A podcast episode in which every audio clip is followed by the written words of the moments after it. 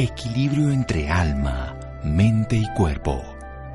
Bienvenidos a Sanamente, la cita con el bienestar. Dirige Santiago Rojas.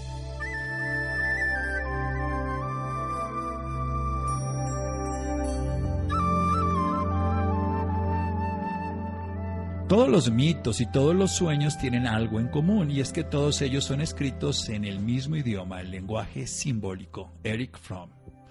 Buenas noches, estamos en Sanamente de Caracol Radio. Hoy 7 de enero nos mandan a guardar en las casas, otra vez empieza el confinamiento en muchos de los lugares, toques de queda. Aquí en Colombia ha aumentado entonces la prevalencia y la incidencia del virus, estamos en un crecimiento de una nueva ola la realidad es confusa, todo genera un caos y, a veces cuando uno ve estas realidades tan difíciles, uno tiene que pensar que hace poco estábamos en otro lugar, antes estábamos en este mismo lugar y que los ciclos se repiten. Y tal vez si uno va a las historias comunes de los pueblos, a las mitologías, a estas historias como por ejemplo la griega, que, cuya influencia no solamente se quedó en ellos, sino que pasó a ser un referente fundamental de otros pueblos como los romanos y que nos llegó de diferentes nombres, aunque la gente no sepa muy bien. A veces hablamos del Olimpo y hablamos de la belleza de la Afrodita y hablamos de Zeus como ese dios todopoderoso del cielo y del Olimpo. Y de pronto una que otra palabra se nos cruza de estos personajes y hemos sabido, hablado de Poseidón y sabido que él el, el dios de los mares y Hades el del infierno, pero ¿qué podríamos sacarle nosotros de interesante esas historias caóticas de, de, Cronos, por ejemplo, el padre de Zeus, que era el señor del tiempo y que termina tratándose de comer a sus hijos. ¿Será que todas esas historias simbólicas, porque en la psicología se utilizan, podrán tener valor para comprender estas crisis de la humanidad y darle un sentido más trascendente y sobre todo, pues, aprovecharlas favorablemente? Pues tengo un maestro en muchos sentidos de la palabra, argentino, viviendo ahora en Ciudad de México, psicólogo, psicoanalista con formación en lectura psicosomática y en bioenergética. Es el mayor exponente sin duda en el planeta de la terapia floral. Ha sido docente universitario en psicopatología, ha desarrollado gran cantidad de libros, más de 60 libros. Yo tengo una gran admiración, además una amistad profunda y quiero que nos honre porque la sabiduría de él en este tema es muy interesante. ¿Cómo podemos afrontarlo aprendiendo de otros pueblos, de otra historia? Porque la mitología está inmersa, está en la cosmología, pero también está en todos los pueblos. Mi querido maestro Eduardo Greco, buenas noches y gracias por acompañarnos. No, gracias a ti. ¿Cómo estás? ¿Cómo estás? Muy bien, muy bien, maestro. Muchas gracias. Muy contento de volver a hablar y de ponerle este chicharrón, decimos en Colombia, este tema complejo, porque me parece que de pronto metiéndonos un poco en ese pasado, comprendemos mejor este presente y nos movemos mejor para el futuro. ¿Cómo le parece? Me parece muy bien, me parece muy bien. Y es un momento propicio porque estamos atravesando una crisis en donde de alguna manera este fenómeno planetario que estamos atravesando, eh, que mucha gente lo mira desde un lugar absolutamente negativo, sin embargo es un evento que se ha repetido a lo largo de los siglos y que una de las cuestiones que la mitología nos enseña, que la mitología no hay que entenderlo como ficción, sino como relatos arquetípicos de la experiencia de aprendizaje de la humanidad a lo largo de, su historia.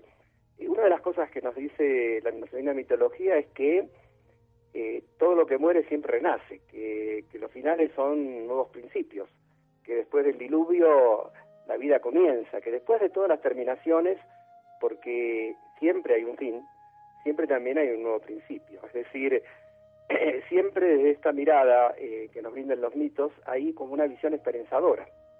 Es decir, eh, una mirada que de alguna manera nos arroja a pensar que todo lo que aparentemente nosotros pensamos como desastres, sin embargo, tiene una enseñanza y una lección, y una de esas enseñanzas y lecciones fundamentales que los mitos griegos nos transmiten o nos enseñan es el hecho de que siempre la humanidad renace, que siempre los seres humanos tenemos una nueva esperanza en nuestra vida. Cuando uno mira esa cosmogonía de los griegos del caos, precisamente que antecede al orden ese caos donde se iba a crear precisamente toda la manifestación externa, era ese caldo de cultivo del desorden que iba a generar una nueva manifestación, una epifanía, por decirlo en el lenguaje cristiano. Bueno, vamos a hablar después de un pequeño corte de cómo esa mitología griega, cómo esos relatos arquetípicos que nos han permitido aprender, que se han repetido a lo largo de la historia, nos dan esa voz de esperanza, de un nuevo amanecer, de un nuevo comienzo. Seguimos aquí con el maestro Eduardo Greco para hablar sobre la mitología griega y cómo podemos leer a los ojos del mundo moderno hoy esa sabiduría que trasciende los tiempos. Seguimos en Sanamente. Síganos escuchando por salud. Ya regresamos a Sanamente. Bienestar en Caracol Radio. Seguimos en Sanamente.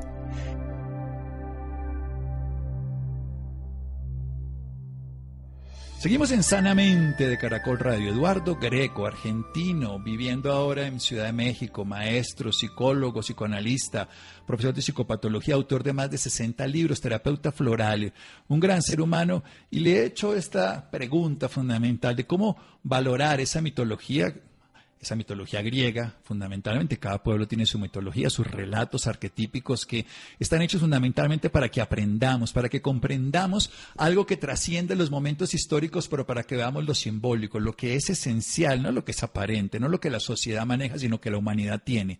Y todo final es un principio, todo principio es un final. Estos lenguajes, aunque son caóticos, destructores, se comen entre ellos, se les saca la cabeza la historia que para que pudiera vivir uno, entonces Atenea que pudo sobrevivir porque la sacaron de la cabeza de su padre, bueno, todas estas cosas que seguramente de los testículos sale el otro, en fin, todas estas cosas caóticas tienen un sentido, que ese desastre, que esa condición caótica, lo que es una enseñanza y una lección, y que todo final es un principio. Lo dejo usted solo. Siga, mi querido maestro, yo aprendo.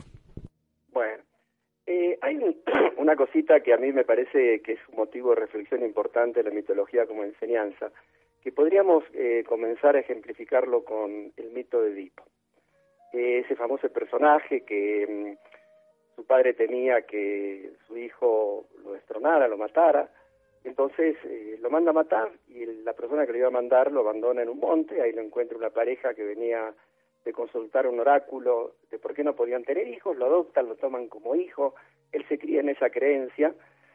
Y un día eh, un oráculo le dice matarás a tu madre, a tu padre y lo harás con tu madre, entonces huye, pensando que los padres que lo habían criado eran sus verdaderos padres, y en una encrucijada, en esa huida de su destino, comienza a realizar su destino matando sin saber a su verdadero padre, vence a la Esfinge y termina casado con Yocasta, su madre. Pero eh, lo importante es, dos cosas ahí. Primero, eh, como resultado de este, de este matrimonio eh, incestuoso, eh, con el tiempo aparece en Tebas una, una peste y ahí eh, aparece una, una significativa conducta de los mitos griegos con respecto a las cosas que pasan.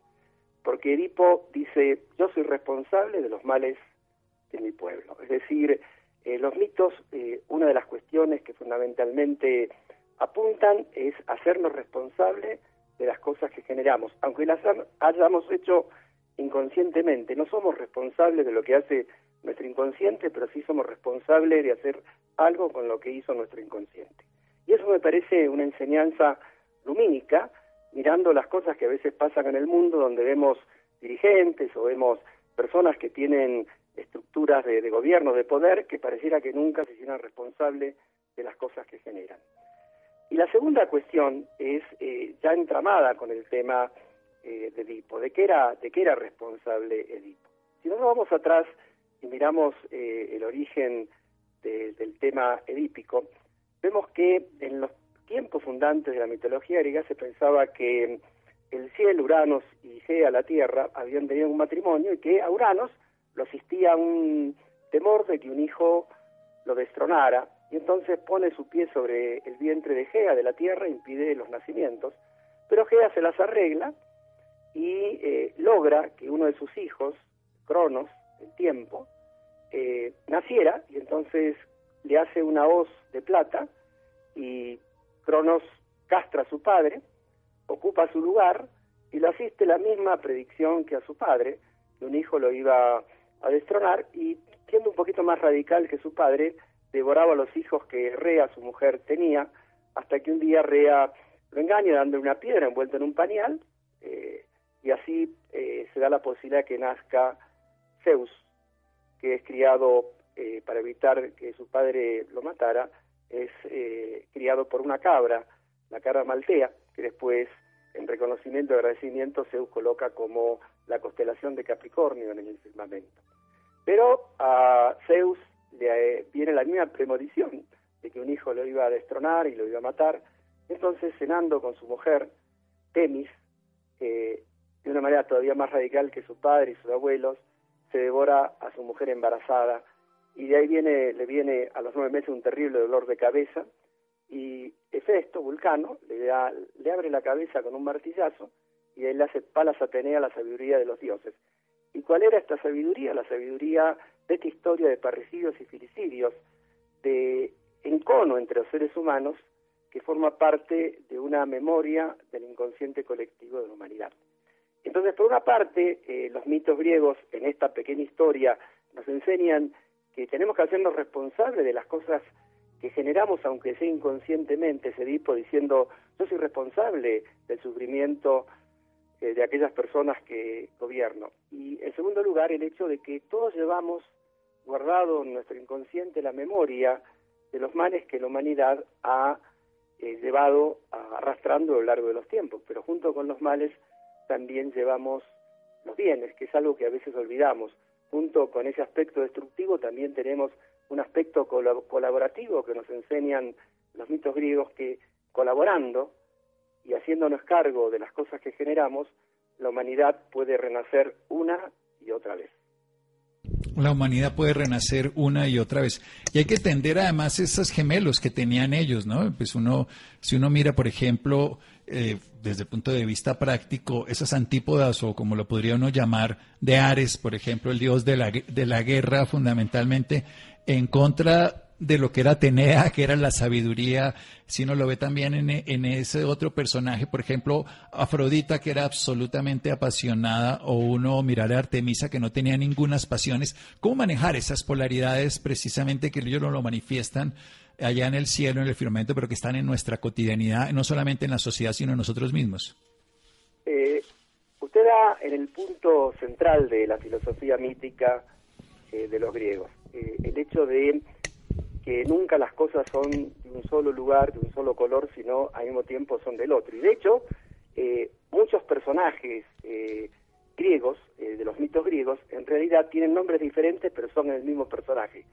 Por ejemplo, el caso de Dionisios y el caso de Hades. Hades y Dionisio son el mismo personaje, así como Perséfone es el mismo personaje que Ariana, la mujer de, de Dionisios, simplemente que nos muestran dos caras diferentes, ¿no?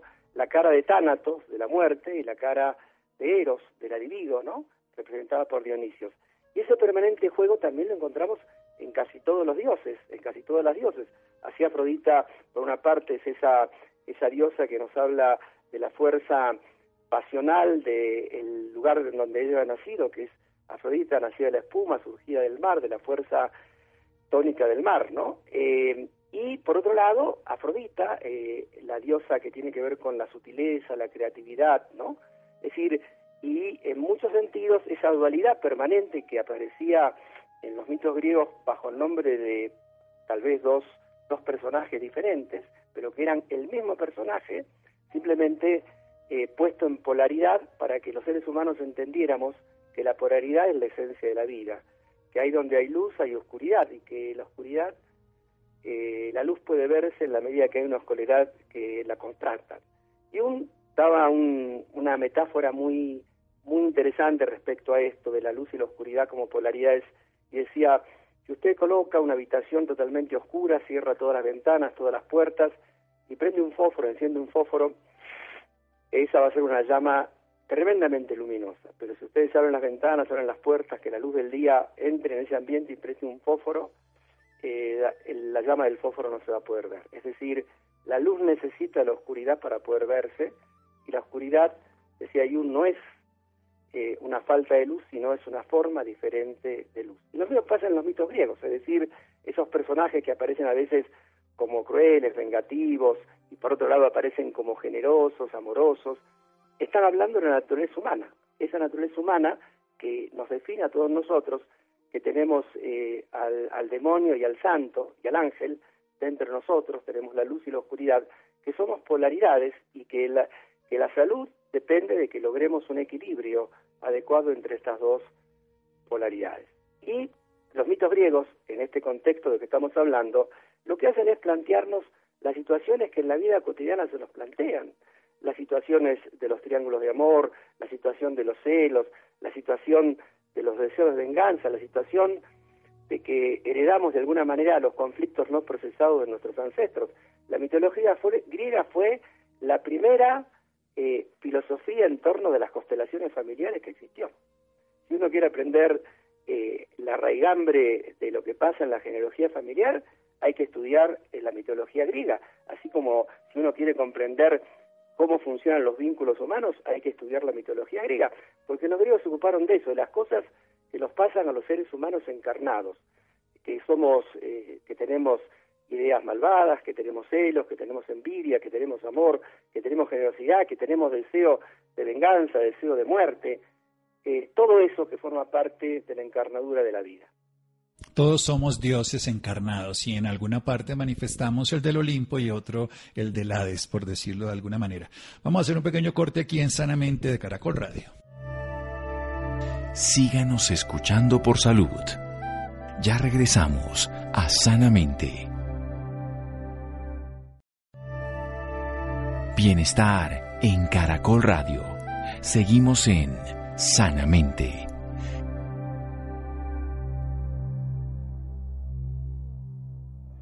Seguimos en Sanamente de Caracol Radio. Eduardo Greco, nuestro invitado esta noche, nos está haciendo una reflexión muy sencilla y muy profunda a la vez de cómo esos conflictos no procesados heredados de alguna historia de nuestra ancestralidad humana se están reflejando en nuestra cotidianidad y cómo los griegos nos lo enseñaron de una manera poética, de una manera profunda y de una manera útil donde pudiéramos entender todo este conflicto, ese conflicto de Edipo que todos conocemos que mató a su padre, que se casa con Yocasta, que es su madre, y que genera toda una destrucción que después es una peste en su pueblo en Tebas, que también está en la historia de sus ancestros en el sentido de esos dioses, está la historia de Cronos, que termina queriéndose comer a sus hijos hasta que su madre, que termina evitando que se coman a Zeus y que pueden nacer y termina haciendo todo ese proceso, pero él quiere hacer exactamente lo mismo con sus propios hijos para que no se lo coman y no lo destruyan y vuelve a ser un proceso que se va dando. Los seres humanos tenemos todos esos caos. Pero ¿cuál es el principio fundamental que nos deja esta enseñanza? Primero, la responsabilidad.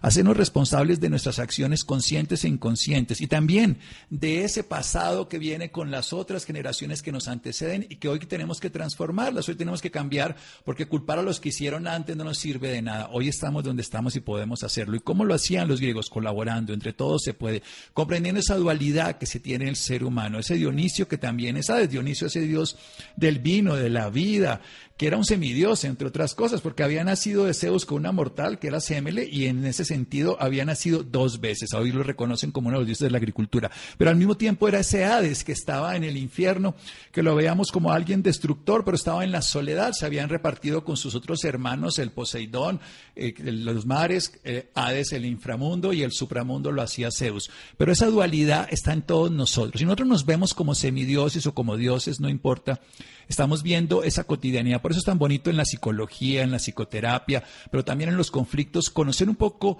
de la historia de la humanidad, que la mitología la cuenta de una manera poética, bella y muy profunda, para que podamos darle un sentido y transformarlo. Y recordemos eso, en un momento oscuro, una pequeña velita, un fosforito ilumina profundamente. Entonces, en el momento más oscuro, la pequeña luz ilumina mucho más intensamente. Y la oscuridad es otra forma de luz porque en la oscuridad se siembran las semillas para que nazcan los nuevos frutos. Continúe, maestro. Sí, y también en esta, en esta dirección de lo que estamos compartiendo, es importante en la mitología griega pensar que siempre que, se rompe un orden, un, un, orden que lastima al otro, un orden que, que hiere a una persona, un orden que implica un maltrato, un abuso, una, una depredación, siempre esto tiene una consecuencia. Y en ese sentido, los griegos a través de los mitos señalaban, por ejemplo, yo que sé, que Menelao, era el rey de Esparta, a través de las acciones eh, de sus pecados, para decirlo de alguna manera, trae sobre su pueblo la epidemia de la, esterilidad, así como Siané, que fue violada por su padre, que era el gobernante de la ciudad, eh, el castigo es la peste. Y así, eh, permanentemente, en la mitología griega, aparece el hecho de que eh, si yo no me hago responsable de responsabilidades, hay castigos. Pero los castigos están al servicio de corregir, al sentido, al servicio de enmendar, no al sentido de destruir, al sentido de eh, lastimar, sino el sentido de ayudarme a modificar una conducta que estoy desarrollando equivocada. Es decir, cuando uno es prisionero, decían los griegos, de libris, cuando es prisionero de pensar que yo puedo ser capaz de hacer cualquier cosa, que no tengo que responder a ninguna ley, eh, ahí viene, digamos, el condigno castigo. Ellos decían que los dioses, como metáfora, nos envían para que nosotros aprendamos a corregir el error que estamos cometiendo. Es decir, la mitología también es una, un libro de enseñanzas de cómo a través de corregir los errores podemos desarrollar virtudes, podemos ser virtuosos a partir de equivocarnos, que el error forma parte de nuestra vida, pero que siempre hay alguien, alguna fuerza que nos dicen cometiste un error, metiste la pata, te equivocaste, hiciste algo indigno, pero si te corregís, lo que desarrollás es una profunda virtud. Eh, el tema es hacer responsable, aprender de la experiencia, corregir los errores, eh, sanar y reparar eh, el daño que uno hizo y poder aprender de esa experiencia. Y todo esto forma parte de la cosmovisión que está de alguna manera escrita en los mitos griegos. Todo esto junto, este, este deseo de mantener un equilibrio, un orden en donde el pecado y la virtud, el pecado como error, no como algo moral, sino como un error que los seres humanos podemos cometer porque somos humanos y a partir de los cuales aprendemos, ese error que nos permite desarrollar la virtud es una cosmogonía que me parece que aún sigue presente, ¿no? En nosotros, ¿no?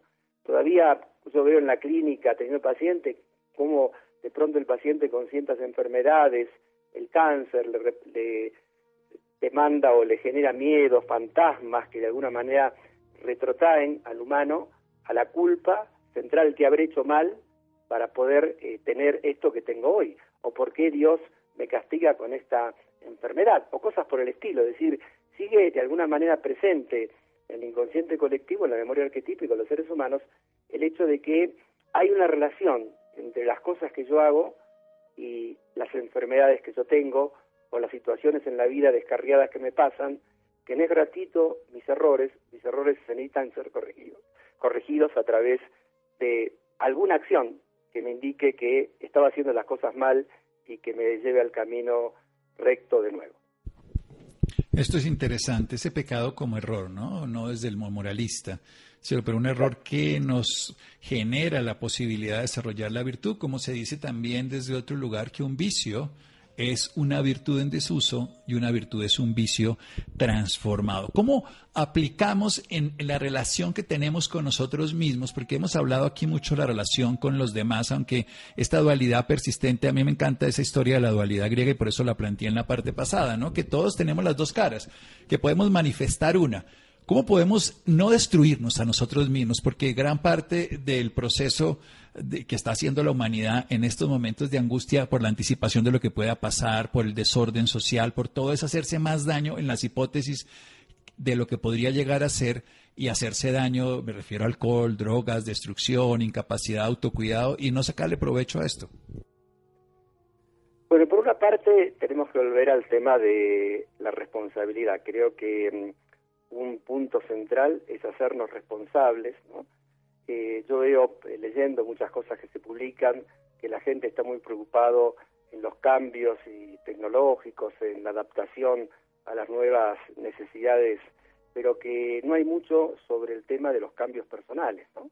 Es decir, como que se hablan de los desafíos que tienen que ver con cómo hacer las ventas o cómo van a hacer los negocios o cómo van a hacer las actividades en eh, después de la pandemia, pero que se habla muy poco de la necesidad de los cambios personales, así como se habla mucho del virus, pero no se habla, se habla poco del sistema inmunológico, de aquellas defensas eh, que nosotros tenemos que desarrollar. Entonces, el primer punto tiene que ver con lo interior, con el desarrollo de la responsabilidad acerca de mí mismo, es decir, yo soy plenamente responsable, 100% responsable de todo el universo de lo que me pasa. Eh, en segundo lugar, hay una cuestión, eh, me parece que es, que es interesante, que tiene que ver con el hecho de eh, qué es lo que aprende cada quien eh, en estas situaciones que tiene que atravesar, eh, por ejemplo, la situación colectiva que estamos viviendo o las situaciones de las pestes personales que a cada quien le ocurra. Saramago tiene una frase que no, la recuerdo eh, así literalmente, pero dice que en toda victoria hay un aspecto negativo, que es que nunca la victoria nunca es permanente, ¿no? Y en cada derrota hay un aspecto positivo, que nunca las derrotas son permanentes. Me parece que ese es un aprendizaje que nosotros tenemos que desarrollar, entender que cuando tenemos un logro, eso no significa que ya el proceso de la vida está ganado, pero cuando tenemos derrota no significa que es el fin del universo. Tal vez el mundo está viviendo una suerte de derrota, pero nosotros podemos transformar ese derrota, esa derrota en un triunfo. Un triunfo si nosotros aprendemos algo tan esencial que hemos perdido por el sistema en el cual estamos viviendo, que llevamos grabado nosotros, los seres humanos, con un mecanismo de sobrevivencia y de convivencia muy importante, la colaboración.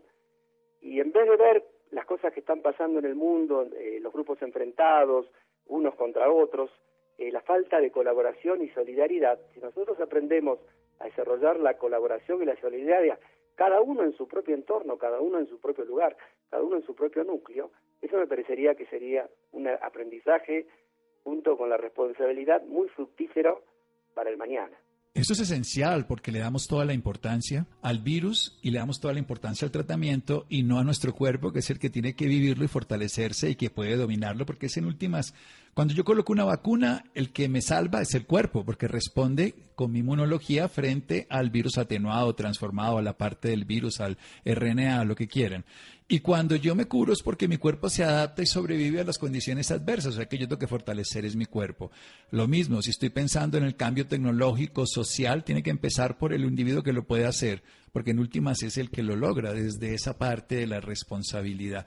Y a veces se nos olvida ese otro lado y nos vamos a las cosas que no podemos cambiar. Precisamente cómo nos centramos en lo que sí podemos cambiar y no en lo que nos hace sufrir, que es lo externo. Bueno, por una parte, siguiendo con lo que decía eh, usted, eh, hay un punto que es el hecho de, imaginar que el, el, sistema inmunológico necesita los virus y la bacteria para funcionar.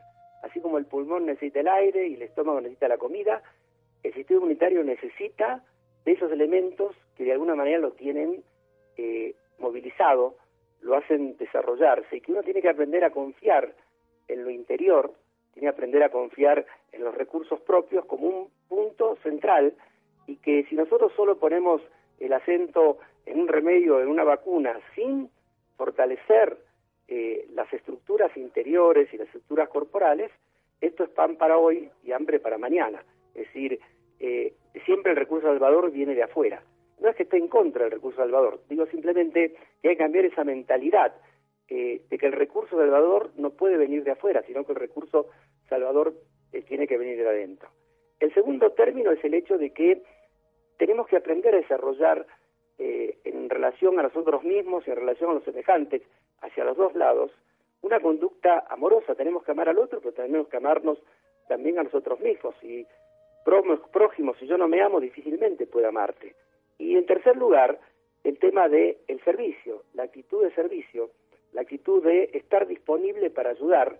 Esos tres elementos de trabajar sobre nuestro interior en todos los planos, lo psicológico, lo espiritual, lo corporal, el tema de desarrollar nuestras capacidades de amor y la tercero, la capacidad de servicio, me parece que son una estrategia que nos pueden ayudar a transformar eh, en oportunidad estas situaciones restrictivas que estamos viviendo la capacidad de amar, la capacidad de servir, la capacidad además comprometernos con el cambio. Yo siempre he creído que nosotros somos la tierra y por eso toda esa historia de Gea o de Gaia, como también se podría llamar, esa reunión con Urano, toda esta historia de Cronos, el tiempo, que es la ley implacable, cuando uno la puede comprender de un contexto mayor, participa en la solución y no se siente víctima del problema. Y aquí es con amor, con capacidad de servicio, con responsabilidad. Una última reflexión de un minuto para que nos motive más a que aprendamos de los griegos de la mitología, pero sobre todo la historia de la humanidad para no seguirla padeciendo. Bueno, algo que escuché de usted, el hecho de que estamos viviendo como nunca puso, el gusano, restringidos, encerrados, pero que estamos esperando que nazca la mariposa. Y mi deseo más ferviente es que todos juntos, todos unidos, pero partiendo cada quien desde su propio lugar y su propio interior, eh, transformemos estas orugas que, estamos, que están anidando en mariposas. Bueno, sí tenemos que eclosionar, tenemos que liberarnos de esa preocupación y el miedo con acciones conscientes, las ayudas de las vacunas maravillosas, las ayudas de la protección, del autocuidado son indispensables, pero tenemos que ser responsables de la transformación y el cambio y convertirnos, como diría Gandhi, en ese ser que queremos ser. Un abrazo, maestro Eduardo. Un abrazo. Muy bien, seguimos en Sanamente de Caracol Radio. Síganos escuchando por salud. Ya regresamos a Sanamente. Bienestar en Caracol Radio. Seguimos en Sanamente.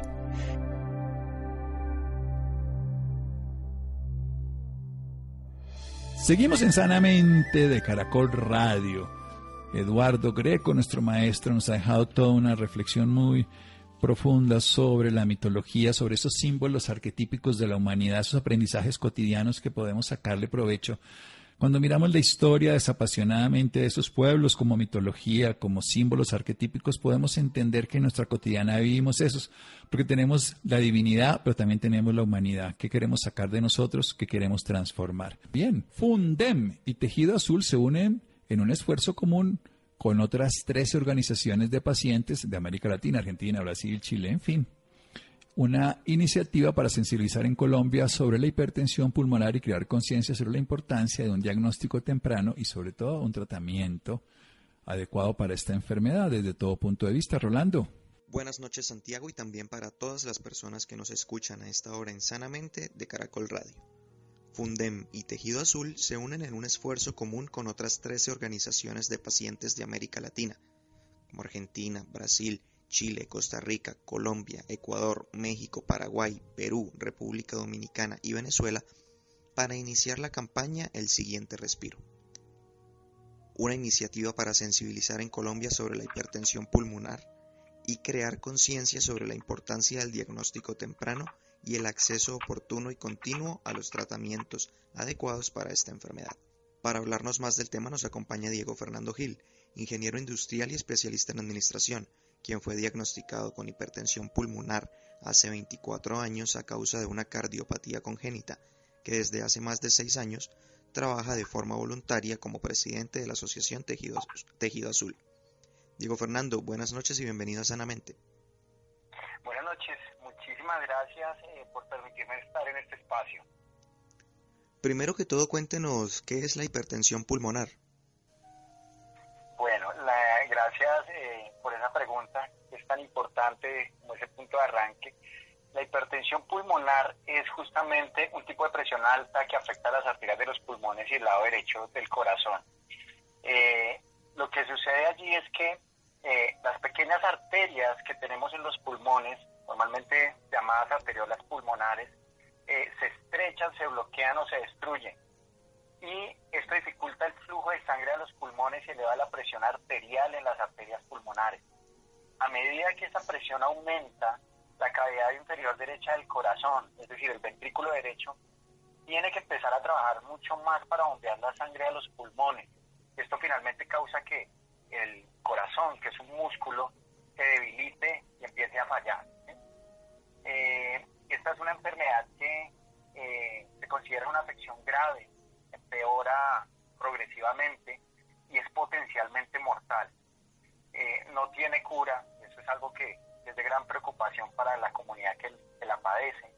Y estamos pues en la búsqueda de tener acceso a, los tratamientos para ayudar a disminuir los síntomas para mejorar la calidad de vida. En su caso, ¿cómo fue detectada esta enfermedad? Bueno, yo soy paciente diagnosticado hace 31 años, yo tengo 39 años. Eh, fue un proceso realmente muy largo porque en ese proceso, desde la sospecha hasta el diagnóstico efectivo, fue más o menos alrededor de unos 6 años. Eh, inicialmente, eh, lo, que, lo que vieron en, en casa mis padres era que yo tenía una parte de el tórax como que sobresalía, la parte donde se ubica el corazón, ¿sí? Entonces eh, ellos, eso les empezó a generar inquietud, ¿sí? Empezamos a ir a consultas, pues nos empezaron a llevar a consultas con, el médico, con el pediatra, y se hablaba que yo tenía una cardiopatía congénita, es decir, una, algo que estaba pasando en mi corazón eh, de nacimiento. Se decía que era un soplo en el corazón, así lo llamaba mi mamá pues en sus propios términos. Eh, fueron, fueron pasando los años, pero más allá de, eso nunca se llegó a ningún diagnóstico. Fue alrededor de, de unos cinco años y medio después de haber observado eso en mí, que yo tuve un síncope, un desmayo, eh, en una actividad en el colegio, teniendo siete años de edad. Eh, estaba ayudando a una de mis maestras a levantar una mesa en una actividad recreativa y en ese esfuerzo me desmayé. Eh, sentí que se me iba el aire. Eso fue todo un caos porque mis compañeros en el colegio no sabían qué era lo que estaba pasando yo sentía que no podía respirar, me sentía completamente asfixiado.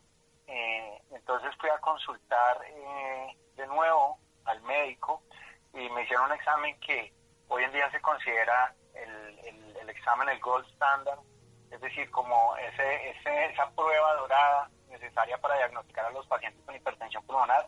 Me hicieron ese cateterismo cardíaco y ahí fue donde finalmente pudieron eh, darse cuenta que yo padecía esta enfermedad. Hablando desde su experiencia, ¿cómo vive un paciente con hipertensión pulmonar? Bueno, en realidad eh, la cotidianidad es relativamente compleja. ¿Por qué razón? Porque todas las actividades que son habitualmente normales para cualquier persona pueden generar dificultad para un paciente con hipertensión pulmonar. Es decir, actividades como caminar, actividades como ducharse, actividades como cambiarse de ropa, actividades que son muy sencillas, pueden representar casi que un ejercicio maratónico para un paciente con hipertensión pulmonar, ¿sí? Entonces eso lo hace, lo hace complejo, incluso por ejemplo subir escaleras, eh, levantar cosas relativamente pesadas, ¿sí? eh, esos sobreesfuerzos no los puede hacer un paciente con hipertensión pulmonar, hay una fuerte limitación a realizar actividad física, es una sensación todo el tiempo de falta de aire, de disnea, de fatiga, de ahogo. Se siente que el corazón, incluso estando en reposo, por ejemplo, viendo televisión, leyendo la revista, sentado o acostado, uno puede sentir que ese corazón late de forma muy rápida. Eh, hay sensación de dolor en el pecho. En algunos casos eh, se pueden generar inflamaciones o edemas en, los tobillos, en las piernas. Eh, la falta de oxigenación también genera que muchas veces las uñas se tornan de un color como azulado, los labios, parte también como de las orejas. Eso, eso es como la, la, cotidianidad. Hay pacientes que de pronto no desarrollan esa apariencia, como la estoy mencionando, de, de, tornarse como muy azulados por la falta de oxigenación. Entonces, es complejo también ante, ante la sociedad eh, que uno tenga como cierta aceptación en el sentido de que eh, la gente lo vea a uno como, como si uno no tuviera absolutamente nada, ¿no? Lo cual uno pensaría pues que es positivo, ¿sí? Pero eh, de pronto se considera también como una enfermedad invisible precisamente por eso. Nadie, nadie se da cuenta realmente lo que está pasando dentro del organismo. los pulmones obviamente van perdiendo esa capacidad de, de inhalar eh, o más bien de, que se oxigene el cuerpo de una manera eh, permanente y continua y eso va generando unos estragos muy grandes a nivel eh, de los órganos, en especial el corazón. ¿Existe en la actualidad algún tratamiento para esta enfermedad? Claro que sí, existen varios tratamientos, definitivamente los avances en la ciencia han ayudado muchísimo. Colombia es un país muy privilegiado en cuanto a la disponibilidad eh, de las terapias, o de la más bien digamos como las terapias aprobadas que tenemos. Eh, Colombia cuenta con, un, con una baraja de posibilidades en cuanto a tratamiento muy amplia. Eh, existen terapias que son orales, terapias inhaladas, existen terapias que son por vía subcutánea o vía intravenosa. tenemos distintas alternativas el tipo de terapia depende mucho de, la clase funcional o qué tan avanzada se encuentre la, la enfermedad en el paciente. ¿sí? De eso depende también eh, el tipo de terapia a la que tenga acceso. Realmente, y no sé, acá me adelanto un poco, no sé si de pronto vayamos a tocarlo quizás más adelante, el reto en este momento que tenemos la comunidad de pacientes es el acceso a esas terapias, porque tenemos el privilegio de, de tener aprobadas muchas en Colombia, pero, pero tenemos muchas dificultades a nivel del sistema de salud para poder tener un acceso eh, al tratamiento, sobre todo de manera continua e interrumpida. Diego, ¿se puede evitar una enfermedad de hipertensión pulmonar? Bueno, en realidad eh, es muy difícil, es muy difícil. Solamente hay uno de los casos en los cuales se podría considerar que la hipertensión pulmonar es curable eh, y son realmente casos muy, muy específicos eh, es la enfermedad, eh, es más bien la hipertensión pulmonar causada por tromboembolismo pulmonar crónico. Ese es el único tipo de hipertensión pulmonar, el que es causado por tromboembolismo pulmonar crónico, es la única que podría ser eh, curada a través de un procedimiento de tipo quirúrgico. los pacientes que sufren hipertensión pulmonar como consecuencia de, de, ese tromboembolismo pulmonar eh, podrían ser evaluados para, para que puedan ser curados. Eso no quiere decir que todos los que padezcan ese tipo de hipertensión pulmonar puedan acceder a, ese tipo de tratamiento, ¿no? O sea, se tiene que tener una evaluación muy exhaustiva por parte de médicos especialistas para, para validar si es posible realizar ese tipo de, de cirugía. Pero realmente, como te mencionaba, son casos muy puntuales el universo de la hipertensión pulmonar es muy grande, las causas son múltiples, incluso tenemos casos de hipertensión pulmonar que, que también no tienen una causa específica, por eso se consideran que son casos eh, que se llaman hipertensión pulmonar eh, primaria o idiopática, porque precisamente no se conoce la causa. Entonces, en la gran mayoría de los, casos, de los casos no eh, puede ser curada precisamente cuáles son este, estas causas conocidas. Bueno, eh, como te mencionaba, pues existe la, lo que es la hipertensión pulmonar generada eh, por enfermedades como eh, enfermedades de corazón izquierdo o lado izquierdo del corazón. existen, em, por ejemplo, las que son de origen hereditario por la mutación de un gen específico que hace que las familias eh, desarrollen hipertensión pulmonar o varias personas en una familia podrían desarrollarlo. Anomalías cardíacas también puede ser alguna de, esas causas. Eh, hay enfermedades asociadas también a hipertensión pulmonar como trastornos del tejido conectivo. Estamos hablando, por ejemplo, de, enfermedades como esclerodermia, lupus. Pacientes con estas enfermedades podrían llegar a desarrollar hipertensión pulmonar pacientes, por ejemplo, con infecciones por VIH eh, o enfermedad hepática crónica como la cirrosis y pueden desarrollar hipertensión pulmonar. Eh, también pacientes que padezcan enfermedad pulmonar obstructiva crónica, más conocida como EPOC, eh, pacientes con fibrosis pulmonar, con apnea del sueño, en fin, como, como se pueden dar cuenta, pueden haber muchas causas o condiciones asociadas ahí hipertensión pulmonar. Ahora hablemos sobre esta campaña del siguiente respiro. Cuéntenos un poco más sobre, sobre lo que trata. Claro que sí. La campaña El siguiente respiro es una iniciativa de 14 organizaciones de pacientes de hipertensión pulmonar de toda Latinoamérica. Lo que buscamos con esta campaña es que eh, podamos educar y sensibilizar a la comunidad en general en torno a esta enfermedad que es poco conocida, es una enfermedad con una prevalencia baja, por eso se considera rara. Es una enfermedad que es crónica, que es progresiva, eh, que impacta, definitivamente de una manera contundente la calidad de vida de los pacientes y de sus familias.